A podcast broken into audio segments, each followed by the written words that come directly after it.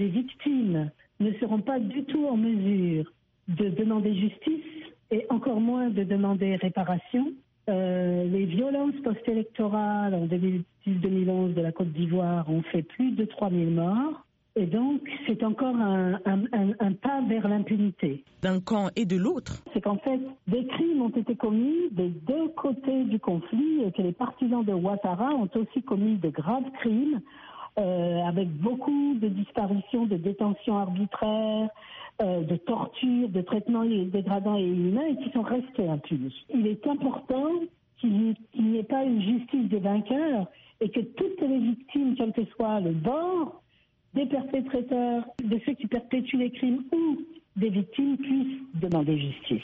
Et pour vous, quelle est l'alternative de, de, la CPI pour rendre justice à ces victimes? Je pense qu'on devrait utiliser la CPI en dernier ressort. On devrait faire tous les efforts possibles pour organiser les procès dans les pays où les violations des droits de l'homme, où les graves crimes euh, qui engendrent évidemment de graves violations des droits de l'homme et les crimes contre l'humanité ont été commis.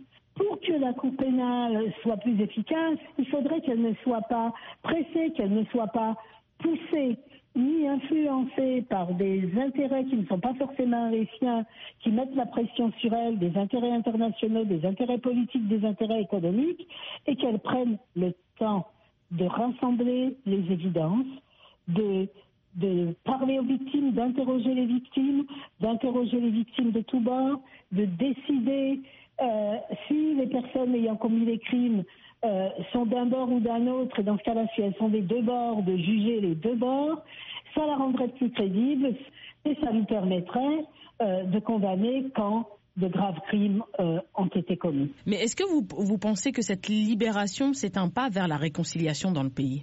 Je pense que tant qu'il y a impunité, qu'on n'a pas géré les questions de justice passées, il est très difficile d'aller vers la réconciliation.